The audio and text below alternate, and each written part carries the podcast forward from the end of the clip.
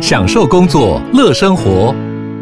随时随地自在安排，高效工作不打折。HP Dragonfly 一公斤轻巧机体，搭配超长效电池，三比二荧幕比例，视野更高，看更多。支援触控功能，好看又好滑，顶尖安全的工作好伙伴。HP Dragonfly 顶级商务笔电，采用 Windows 11专业版，在任何地方展现卓越的工作表现。嗨，大家好，我是莫尔，欢迎收听蘑菇斯塔克。那我今天录音的时候是九月二号，就是礼拜五的晚上，因为明天可能要去彰化或者去别的地方玩，所以说今天要提前录音。那最近的生活其实是比较忙碌，就是我有接两个 podcast 嘛，然后还有工作，还有一些事情。那最近 podcast 其实有蛮多的想法是。跟别人合作其实没有想象的那么简单，就是一开始的时候，大家会觉得说，哦，我们一起录个 podcast 新的，然后我们就一起把一些东西做好，然后把想讲的东西做出来，就这个样子，可能就能进入市场，或者整个频道就能够完整的去运行了。可是结果是，刚开始磨合的时候啊，就是我们现在已经做两集出来，然后第三、第四集正在做，可是因为大家的时间不太能配合，然后再加上每个人专业不一样，有些人可能是比较心理专业，然后有些人是可能是比较幕后或者市场专业的。而且我们会进入这个市场，每个人的预想不一样。有些人是想要把自己的话表达出来，那有些人可能是就像我自己，可能会想到这边看到有没有盈利的机会。总之，每个人想法不一样，他们可能就是想把讲东西讲出来。那我可能是想要获得他们讲东西以外的事情，是看能不能变现这种感觉。然后，总之就是因为这样的事情，我们有很多不太磨合的地方。因为这样子的话很直观，就他们不会重重视流量。而对我来说，我会跟他们合作，就是因为我要流量嘛，流量能变现嘛，流量才能够在社会掌掌握话语权嘛，等等，反正就是。因为这个关系，两个人观点不一样，或者两个人出发点不一样，所以会导致说有些东西是还需要磨合的，或者有些东西是需要去协调。那这东西都是你还没试过，你没跟人家合作过，或是你还没有做一些进入这个行业之前是不会知道的事情。总之，这是我第一次跟人家合作，然后手上两个 p a c k a g e 加上可能有一些很多的其他事情在嘎，所以说就会变得比较忙碌一点。但这个忙碌并不是在抱怨什么，就是你会觉得说忙碌是一阵一阵，就是有时候一阵子我会只想玩游戏。玩手游，然后玩电脑游戏，什么都不想做，就觉得我想放空。然后放空是很合理的，因为是在一个个周期。那个周期的之前可能是很忙很忙，然后每天都很紧绷。然后紧绷到一个正值之后，你会觉得说，嗯，我觉得我前前阵子紧绷过，我对得起自己，那我就耍废个几个月。那那几个月真的是 pure 在耍废，就是玩手机啊，然后看电影啊，什么都没做。然后那几个月之后，就说，嗯，我这样废下去有点罪恶感，那又开始去恢复到很紧绷的生活，然后就是一个一个循环。那现在就是属于一个比较。紧绷的生活，就是我连通勤的时候，我都一定会听 podcast。那听完 podcast 之后呢，可能是中午午休的时候，我也不一定会睡觉。那我可能会去剪之后会做的事情，就像是我上礼拜跟 Kent 说的一样，我有接到一个经济啊投资的演讲，然后就在准备那个 PPT，就等于是基本上我就是通勤的时候听经济相关或是英文相关的 podcast，然后午休的时候呢，也在去做类似的工作，基本上是没有什么在休息。回去的时候就开始用 podcast 的企划或是。跟那些其他人讨论一下 p a c k a g e 的内容，然后开始剪片之类的。然后真的还是有玩了，就是大概是一天玩半小时的时候有，或是看一下电影或 YouTube，大概是这样子吧。那因为工作也是要做啊，工作也是要文案啊，然后整个电商的规划、未来方向等等，就是现在还在学习，蛮多东西要做的。那讲到就是之后会去演讲，那其实演讲有一件事情，如果你在投资上面一定会讲到，就是复利。那复利它就是需要时间去长期持有的。然后在这个理论上，就是说你越早能够进入市场，然后你跟着市场一起往上成长啊，然后去得到盈利，那这盈利接下来一直滚来滚去，滚到最后呢，你会得到一笔很可观的财富。所以这个东西的前提是你要提早进入市场，跟投入的资金越多，那就是你要节俭。可最近我看到一个粉砖，那粉砖说他有跟他年纪相仿的学姐，然后他可能最近得到一个，嗯，好像是得到一个病过世，然后就是很年轻就走了，然后猝不及防这样子，然后会让人家思考，就说。有些像是老八讲的长期投资啊，或者说什么复利的力量，它都是主张你要长期的去节俭，然后未来的话，你就看到一笔很可观财富去回报给你。但问题是，它需要的时间跟稳定的金流，以外你要知道你能够活多久，或者是你有时候突然发现一件事情，那你就突然就 get over。那这个情况下，你再怎么努力去节俭，你还没换到美好的结果之后，你那些努力就付诸流水了。那你会觉得说，那我的努力是为了什么？就像那个有些人如果说他是很。猝不及防去离开这个世界，好，那他努力那么久，他基本上是没有享受到，那他就突然就离开这个世界。然后对于很多人来说，或对当事人来说的话，那他的节俭是为了什么？并没有让生活变得更好，反而是会让人家过了一个比较痛苦的一段日子，然后之后就离开这个世界。所以说，节俭，然后去追求复利跟及时行乐这两件事情，是我觉得最近我会去想到蛮多可以去思考事情的。就像之前股市下跌的时候，我可能会觉得说，哦，我可能少了一点钱，然后当然在未来回来，但是这段时间的话，会觉得说我是不是应该要节俭一点？那我再节俭一点，再把多余的钱投入市场化，以后过得更好生活，或是会拿更丰厚的回报。可是这情况下也会去降低你的生活品质，或者让你的身心情不开心，因为什么东西都要省，什么东西都不能吃最好吃，不能做你最想要的选择。那久了也是一种心情的累积的压力，所以我就觉得说，要怎么在复利跟及时行乐中间去取得一个平衡的话，那可能才是你要去面对课题的。当然说，如果教科书来说，复利的力量或时间力量来说，一定会觉得说，你能够多省一块钱是一块钱，能够提早投入市场多一块钱也是一块钱，那一定是对你来说理论上会能够获得最大效益。真的很难去把你的心情、把你的人生的愉悦，或是把你的人生的意义去考虑进去。如果考虑进去的话，应该是有别的观点，但是这个东西是很难量化的。人生的愉悦，在金钱跟你的快乐程度上，怎么去做个量化？然后人生的意义呢？怎么去把它量化成一个数值来讨论？那其实是很难一件事情。那就是讲到说，我可能就是最近会去讲到演讲，那讲演讲一定会讲到复利这件事情，人生长度这件事情，跟时间去发酵这件事情。然后最近又看到这个及时行乐啊。有些人也是很节俭，但是什么都没得到就走了。那如何在不要过于的节俭，会不让你的生活去过得没有意义或过得不开心，但是又能够得到复利的效果，中间要取得一个平衡，我觉得是最近我在思考的一个话题啦。好，另外讲到我说我的通勤的时候都听 podcast，那最近有个 podcast Facebook 的创办人，他上一档叫做 Joe Rogan Experience Podcast，他节目大概三个小时，然后我上个礼拜这个礼拜花了大概是五天的通勤时间慢慢听。那我觉得它是一个蛮完整访谈，我觉得里面有很多东西是我觉得可以跟大家去讲，就是 Mark Zuckerberg 被去访问到说一些元宇宙的事情，还有脸书隐私权事情，到最后呢，可能是一些一些社群平台困境啊。我觉得这东西大家应该都会有兴趣，因为东西其实含金量蛮蛮高的。我很少听到这么有内容的一个访谈，尤其是你可以访问到脸书的创办人，这是平常很难去有机会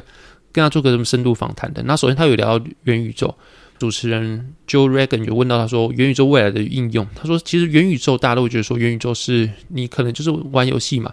然后最直观就可能说刀剑神域啊，就沉浸式的游戏。那其实元宇宙它不仅仅会玩游戏，就是有些人会觉得戴个头戴装置，比如 AR、VR，然后就进入个移植之后，你的五感然后就被去转移到另外一个世界，转移到游戏里面，你会感觉到痛觉、然后嗅觉等等的。那但这个情况下是目前还没有办法达到，但就是。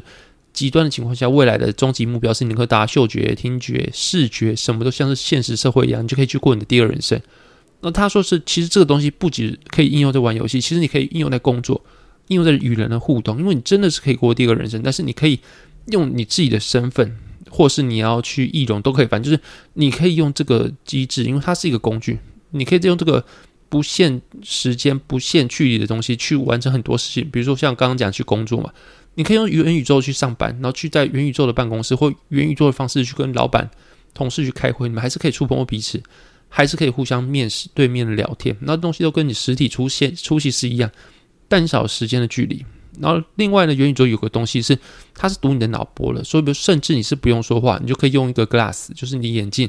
它可以用你的眼镜的眼球的波动或怎么样去。让你去控制很多很多东西，比如说，它有把语言分成两个。我第二个没有听清楚，一个是 real world，就是现实我们在讲的语言。那第一个他讲是资讯语言嘛，就叫 digital world 嘛。我不确定是不是叫这个，反正就是他用这两个例子，一个是 real world，就是我们现在社会上讲语言，你听得到我讲的，就是我们用嘴巴讲出来的一个物理性的语言。那另外 digital world，我用这个当可能是这个啦，因为我之后回去听没有听到这个别人的内容，然后就是这个是资讯性的语言呢，它就会你可以用比如说眼波控制，或是用你的。mind 用的思考去控制，然后控制你的电子仪器去做什么反应。比如说，你可能在上开会的时候，然后可能你的老婆跟聊天，他传讯息来说什么？诶，我要去接小孩啊，或者你觉得这个东西怎么样？但是你开会，你不可能低头去打字嘛，而且你不可能说开会时候拿来传语音讯息，你都不可能嘛。那时候你可以用 digital words，就是你可以用的眼波去透过你的 glass，你的眼镜去打一些字出来，然后去跟老婆讲。那一切东西你都是没有透过语言的，就是透过你的想法。转换成眼波，然后用的眼睛去感应，然后就可以转换成一串文字啊，去打给你老婆，然后让老婆知道你的东西，你们就可以用你们的眼波，用你们的想法去沟通，但完全全程都不用用文字，最后转换成文字或转换成一段意念让他知道。那东西他讲出来就蛮玄的，我是知道不知道是怎么去办到，但是确实他有讲到这个东西是能够拿来去未来去做终极运用的。我觉得这个还蛮酷的，就是你不需要讲话，但对方就懂你的意思。毕竟你的意识常常你用想一个东西，但是用语言表达其实是会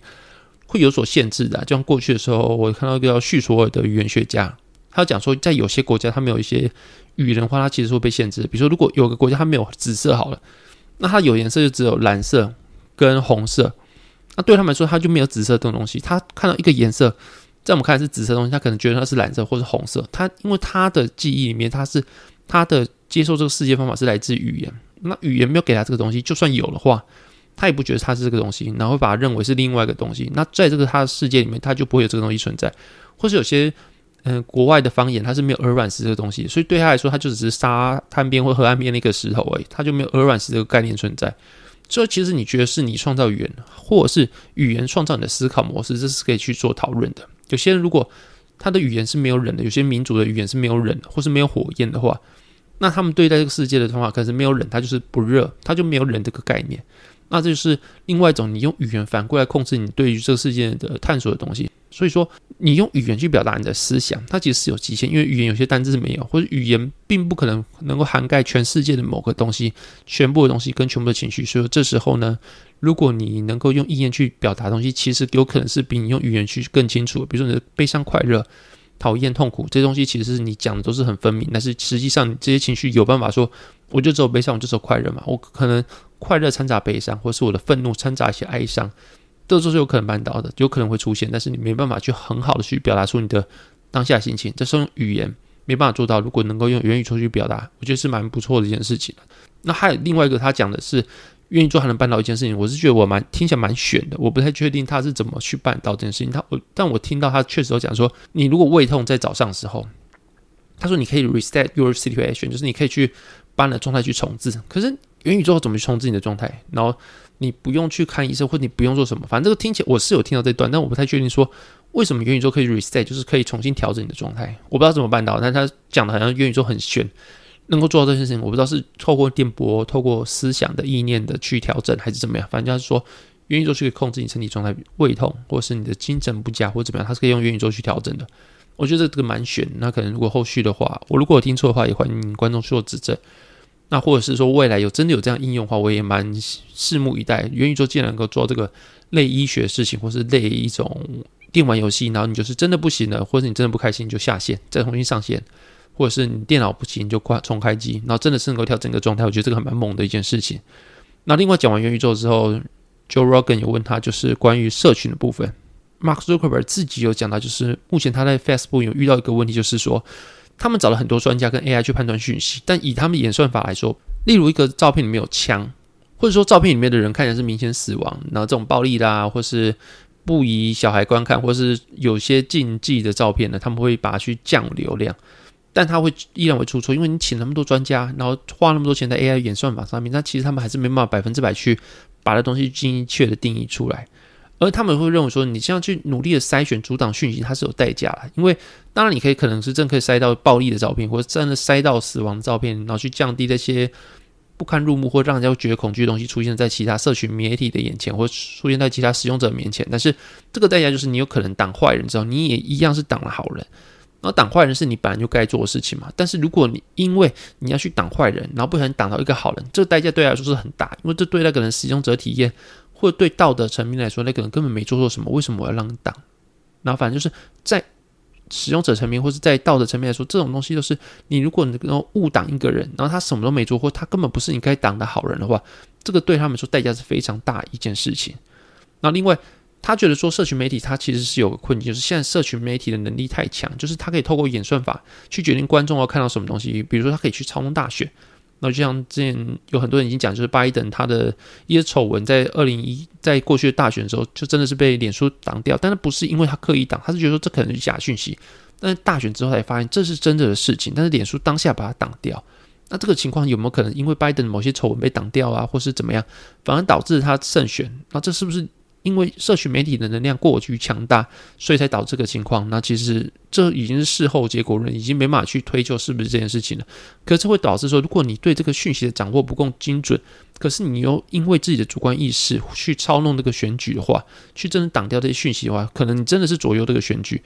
而且这个东西如果又跟两方候选他们实行不太一样的话，你就真的是透过你一己之力，然后去左右整个世界的变局。那这对一个社群媒体的老板，就是 Mark Zuckerberg 来说，他是觉得这个东西的代价是非常大的。就像他刚刚讲的，一开始讲一样，他找了很多专家跟 AI 去判断讯息，还是会判断错误。所以说，你无论在做再怎么精密的演算法，或者找了多少天才，然后世界的专家来找的话，但是你到最后，你还是有可能去判断不对。然后你判断不对的话，他所付出的代价是非常大。所以你要不要主动去介入？大家的舆论或者是市场的风向，或者真的去屏蔽一些讯息，然后或是降低他们流量，他觉得说这个东西是非常非常需要去思考，因为他们如果做错的话，他们的付出的代价非常大，甚至改变整个世界的历史等等的。但是大家可能会觉得说，Zuckerberg 你明明就在挡一些东西啊，那我们就是被你降流量了，那你明明就听到很多也是因为这样，那这种东西明明就是发生事情，你现在那边讲的，明明自己很神圣一样。那事实上，他后面有去解释到这段了。然后另外就是。他认为说，他反正他就是从刚刚那个东西，他延伸下去，他不想去把任何的不实讯息，因为就像他如果去 decrease 这些讯息的话，你还是可以留言分享。他觉得不实的讯息，或者他觉得这些东西是有疑义的，你他会去降低这东西的流量，但你还是去可以分享啊留言。那这个社群平台的差异就是脸书跟 Twitter 的差异，因为 Twitter 可以直接把你封掉。你就想想二零二零年中大选的时候，Trump 他的 Twitter 整个都不见，他就禁止做任何的发言。那你会不会觉得说？如果 Trump 当初他的 Twitter 没有被删掉的话，或者是后续没有被删掉的话，他的声量或是世界走势会不会跟现在就不一样？就是 Twitter 如果没有真的去把一个人从这个世界抹杀掉，因为现在大家你会看新闻或者看电视的人，其实势必是变少，然后很多很多的资源都是来自 Facebook 啊，或 Twitter 或是那些社群媒体。那如果一个人他从这个东西消失了，那你的朋他的朋友，然后或者你又是。只用这些东西去接收讯息的人来说，他就算活着好，你根本不知道他的任何消息。那他在你的世界里面跟死人有什么差别？你根本不会收这个人任何讯息。他在努力的去发表自己的意见，街头演讲，或者上电视。但如果你街头演讲的时候，别人只要拍到他的照片、他的影片，就一律被屏蔽掉，你根本看不到，或是电视你根本不会看。他又不是在你的生活范围内，那他对你来就跟死是没有不一样。因为他还活着，还在呼吸，他很努力的去。冲上这个体制去表达自我的思想跟想法，但是你根本听不到，那就是没有意义的。所以说，社群媒体的力量是真的很非常大，甚至可以选左右一个国家的选举啊。那在这个情况下，其实 Zuckerberg 他目前的想法是，他不想要去过度的去控管整个世界的舆论，或者是说，像刚刚讲的，他不想去 block 任何的不实讯息，就是他有可能是不实讯息好，他也不会想去把它屏蔽掉。但问题是，他就算不做这件事情，美国 FBI 也会来找你，会跟你说这些东西是不实讯息啊。像他的举例，就二零一六年真的发生过，FBI 来找他，跟他说的某些东西是不实讯息。那你如果是一个大的社群平台，你能够不管吗？你再怎么大，你再怎么影响你无远佛近，你终究是企业，然后企业就要去守政府的法规。那你去冲撞整个政府，然后让政府来去跟你做一个敌对的对立面来说，这对一个只要你是企业，然后生长在美国或是上市，或者说监管的企业，绝对都不是一件好事情。所以这些事情也是他们觉得说，他们觉得说这是一个蛮尴尬的事情啊，就是他们要去管不是。不管也不是，管了可能会左右世界选举，或是去抹杀到一些好人，对企业本质来说是有问题的。可你不管的话呢，其实有些人会逼你来管，然后那些人又是跟你的利益是有关系的，有冲突的，然后有纠葛的。所以说你管不管，其实对他们说都是个两难的。那另外他也有谈到就是红利的问题。其实一开始是 Joe Reagan 去问他说，他怎么看待后续？其实 Google 也有想做一个叫 Google Plus 的社群平台，在脸书之后，大概是二零一二一一三年吧，大概这个时间有做一个。然后后续的话，他没有成功。然后 Joe Reagan 就问 Zuckerberg 说：“你觉得问题在哪里？因为 Google 也是一个大企业，他做一个社群平台，应该也是有非常多经验跟非常多资源，为什么失败？”然后 Zuckerberg 直言就是时间的问题，就是 Google 太晚出现了，不仅出现时间太晚，又那么像脸书。然后这件事情会让我想到，就是前几天看到一个报道，就是台积电的前总经理，大概一九九一年的时候在那边担任总经理的 John Brook。然后接受场访问的时候，有几点是非常有趣。然后有人整理出来，就是他不认为说张忠谋一开始就知道他在做什么。就是他一九九一年担任总经理的时候，张忠谋其实对他的代工，就晶圆代工业务没有像现在那么乐观。他也说他就是且战且走，然后他也不确定说这个东西未来可以发展到哪里。他认为说张忠谋其实是一个保守的人，然后对于很多很多人来的事情来说，他其实是往失败的面前去想。他会认为说张 Bro 可能是过度投资啊，会认为他的生意失败啊，因为他做那些过于冒险的举动。然后，但是唯一的好处是，当他要决定要做那些的时候，张忠谋没有去妨碍他。但他并不会认为说张忠谋一开始就知道说晶圆代工会那么厉害，或者说台积电会变世界首屈一指的公司。那他觉得是有点像是摸石头过河了，就是可能是且战且走啊，然后然后也不知道当初也不可能会预料到台积电变那么强大，然后最后就是变那么强大了。那这个事情其实后面当布鲁克有谈到 Zuck Zuckerberg 也可能是这种感觉，就是他一开始会知道说社群平台市场那么大嘛，或者 Facebook 会变那么大的一个全世界可能有三点五 billion 的用户，一个这么巨型的社群平台嘛，他认为他可能也不知道，但就是一直做，一直做，一直做，然后最后就成功了。那这件事情，有些人看到这个文章之后就解读说，那可能就是运气的问题，就是。大家都不知道，然后这世界上成功多少都带一点运气成分，就是你可能真是要有运气才会成功，你不是努力蛮干就会知道，因为我们终究是人，我们也不知道说未来的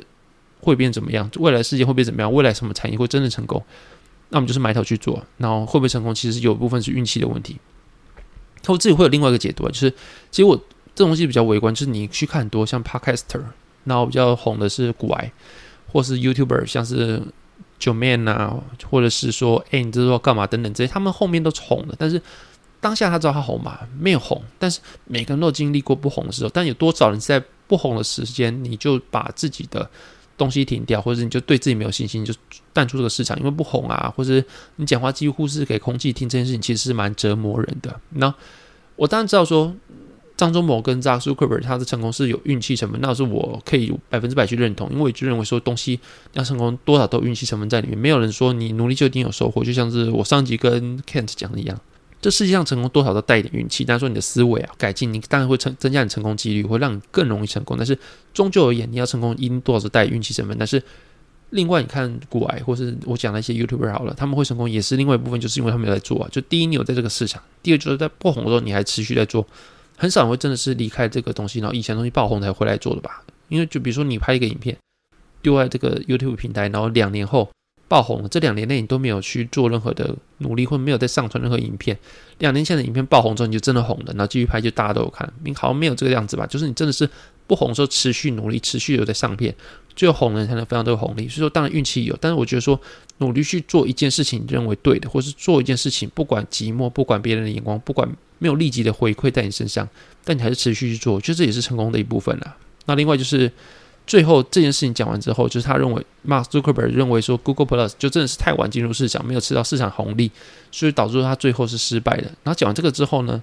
，Mark Zuckerberg 最后有谈到就是社群平台目前量体的问题，也是最后一个他谈的问题，就是脸书现在有三点五 B 链，就三点五亿人，然后目前来说只要有零点一趴的人。是发现有 bug，或者发现这个使用体验他不喜欢的话，三点五亿的零点一趴多少？它的十趴就是三千五百万人，所以零点一趴有三十五万人。就是你只要很完美、很完美的系统，只有零点一趴的几率会让你使用的体验不好，或是有 bug 的话，那也是数十万的物东西会是涌现出来。所以你常常看到说，哦，脸书又怎么样啦？脸书屏蔽我的演算法，脸书又怎么样？但是他认为说，这是因为我它的量体太大，所以说你就算做的再完美，只要零点一趴的地方没做好，那都会导致说它造成问题是排山倒海的而来，因为它的量体真太大，你怎么出个小很小的量体很小的爬数来说，它都是很多很多人去发生很多很多的问题，那这是也是他们目前很难去克服的一件事情，就是当他们量体真走到那么大的时候，他们如何去持续盈利或持续能够去改善它的环境？毕竟这么大的东西，只要你一点小小的出错，都是非常大的问题。那大概这个样子，他目前谈到这个啦。那我自己感想，其实第一就是元宇宙这个地方，我是觉得蛮奇妙，就是你可以 reset 你的 situation，就这个蛮猛的。就是到底元宇宙是怎么能够去改善你的状态？这件事情我是蛮想知道。另外就是元宇宙它一些应用，比如说开会，或是他有讲另外就是珍贵时刻，比如说你的。堂哥小孩出生了，或是哦，你很想去中秋节去他家祝贺，但是你可能车程是洛杉矶到台湾好了，那你要怎么去呢？你如果能透过元宇宙的话，去跟他们一起参与那些小孩出生的珍贵时刻，或是能够去祝贺啊，节省很多成本，其实。有可能反而是拉近人与人之间的距离，因为我们两个的相聚的成本变少了嘛，我们有更多更多的理由可以去做相聚，有更多更多的机会不会被阻碍，然后去相聚。我觉得这是蛮猛的一件事情。我觉得，那我自己也是蛮希望能够看到这个情况的到来。那目前是这个是愿景，能不能到来我是不知道啦。那但是我会希望它是成真的，我也是相信它会成真。那另外，其实有些东西我其实很久以前我就知道，像是 Donald Trump 他被屏蔽的时候就说，其实社群平台的过于强大，其实很难去很难去定夺一件事情，就是社群平台过于强大，那政府要去监管。那这其实最近我有获到一个文章，是言论自由，就中介法该不该去管台湾的人民的言论这件事情，就其实也一样啊。其实这种事情就是两难了。你的言论自由跟政府介入去当大政府去安顿人民的生活中去做拔河，那这其实是你很难去去真的找一个平衡点，大家都满意的一件事情啊。但目前确实是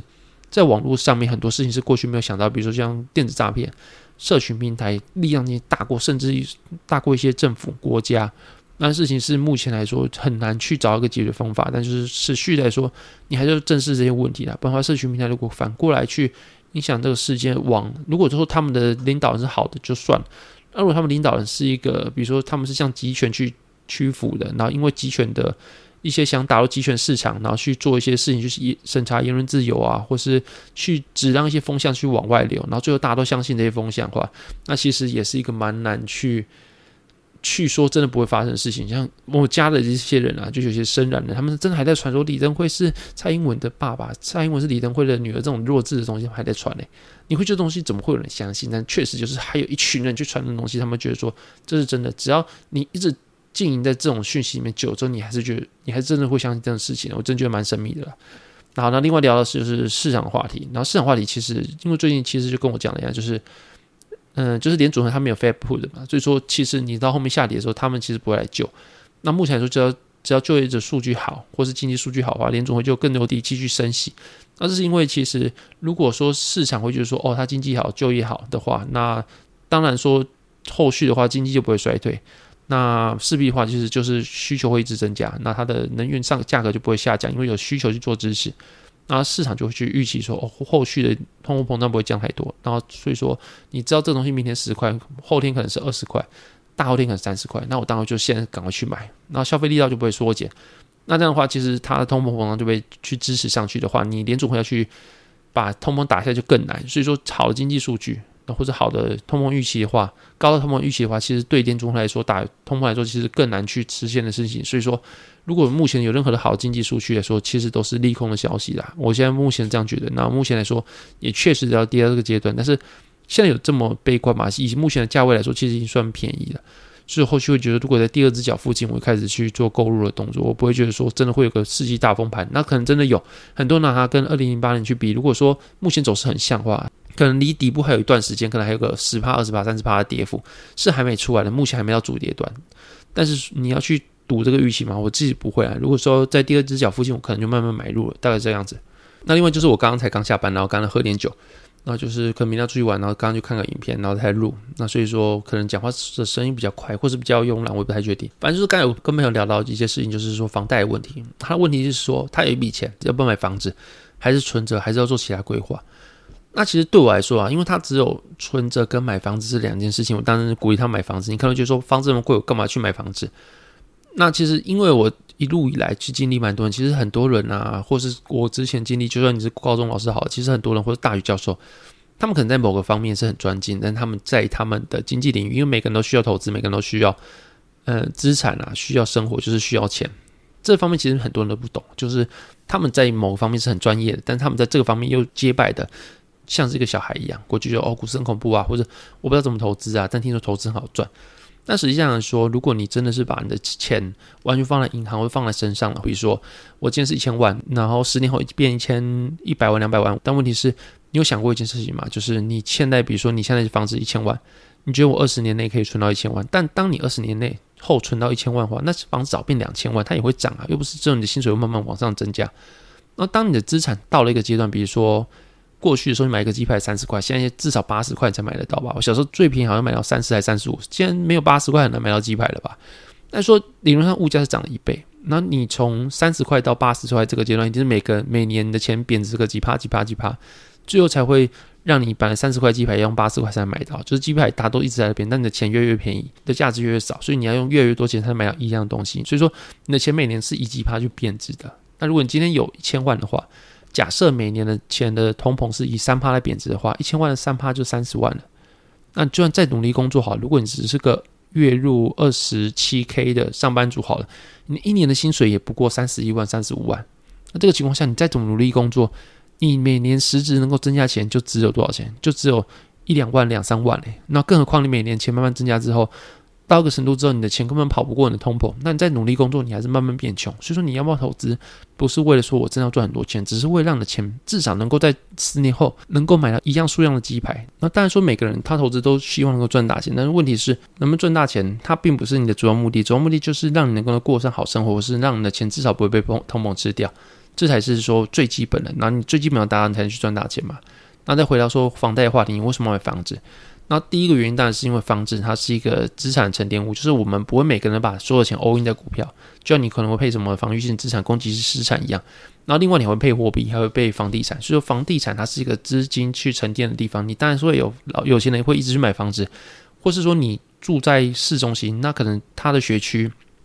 上班的考量或是。生活机能考量都会让这个地方一直会有人买，在你的市中心或者在金华区这段的房子，其实一直都会买盘进来，所以它其实它房价是会慢慢上升的，因为一直都有人会想要这个东西，所以它其实是可以你可以让抵御通膨的一个资产。那另外就是房贷，它的利率其实很低，像我刚讲一样，每年可能钱都是以两趴到三趴在做通膨的减损，可是你贷了很多很多钱出来，但你的利息只有一两趴，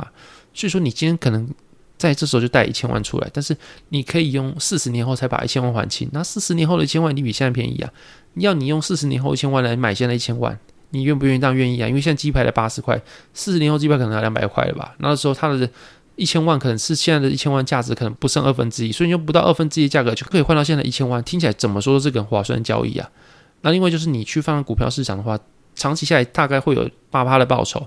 那说到每年可能会有两趴的。利息，那你的不换你的本金摊还进去，你先不要算的话，那两趴利息跟八趴的报酬，你有六趴的利差，那一千万六趴也有六十万了。所以如果你做好一个好的决定，或是好的投资观念的话，你其实钱就是真是躺了进来。当然，虽然这个是要放长了，就是你短期一两年内可能都有上上下下，但是放长平均都有八趴。那你只要做好的决定，其实会比你去做努力的工作还要重要。就是我上个期讲，就是努力。并不一定比你的选择重要，选择比努力更重要，就是这个意思。你要有好的投资观念，你要好的理财观念，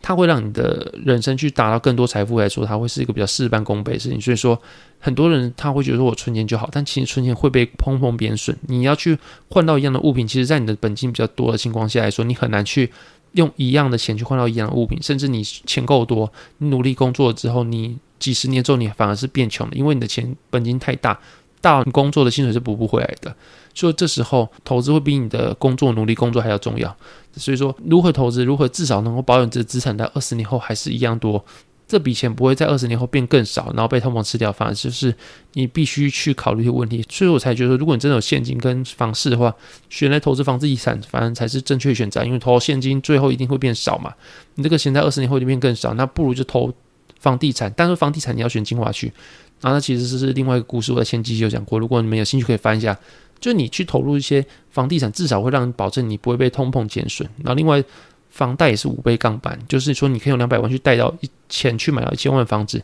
那对你的资本来说，你只有两百万，但是房价每年会涨，你就可以赚到这个房价慢慢升价的那些收入。那个收入对于你的两百万来说，其实你是用一千万投资，所以是你的两百万的收益的五倍，所以它是五倍杠杆。这个东西其实没有很难懂，就是你用两百万去赚到一千万的投资报酬率，所以就是赚到五倍的投资报酬率，大概这样讲的讲法。然后另外就是你如果把钱拿去收租啊，房子拿去收租啊，或是有其他规划，又是另外一笔钱。所以说你去投资房地产，就是比你拿现金重要。但这问题就是像我刚刚讲一样啊，就是有些人啊，他可能是努力的节俭去过生活，但是突然有一天有一个。突然发生的事情，就导致他真离开世界。所以这么努力，他就没意义啊！这么节俭就没意义啊！反正他生活过得很难过，然后什么都没享受，就要离就离开人间。所以，如果你真的只有两百万，那你要去买一千万房子，全部 all in 去去做贷款嘛？其实你要想清楚啊，就是你在你要在及时行的，然后在生活品质比较低落到你没办法生活或变得不快乐，跟你要真的能赚到钱，未来享受比较好的生活之间，现在要开始投资，所以真的势必要牺牲一些。目前的玩乐之间取得个平衡，也不要说让你的生活过得真的很差劲、很不快乐，那真的就是反而失去投资意义。因为投资也是为了让生活变好，让你变得更快乐嘛。所以说你要再怎么中间找一个平衡，那这是你需要去去做一个取舍的。那总结一下，就是投房地产的好处就是让通膨不要让把你的本金吃掉，二来就是它是五倍杠杆，所以会让你资本利得过得更快。第三个就是说，它其实它的利息是非常低，在所有所有的这些贷里面，它的利息是最低的。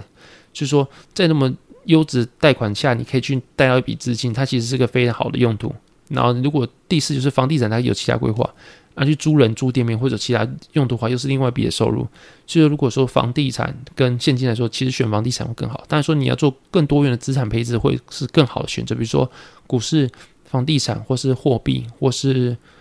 债券等等的，反正你可以做很多的选择。就是你的资产越多元化，虽然说不会让你报酬更好，那会让回调时候可能会相较于其他的单一市场的爆出来说，你会会有比较平滑曲线，不会说真的大起大落。会让你比较安心睡觉啦，或者说这样子再长期起来，反而会让你的绩效变更好。那如果你有再平衡这些进阶的概念的话，当然是更好的一件事情。那就是给大家参考。那讲面大概差不多，那这节目到这边，谢谢大家收听，拜拜。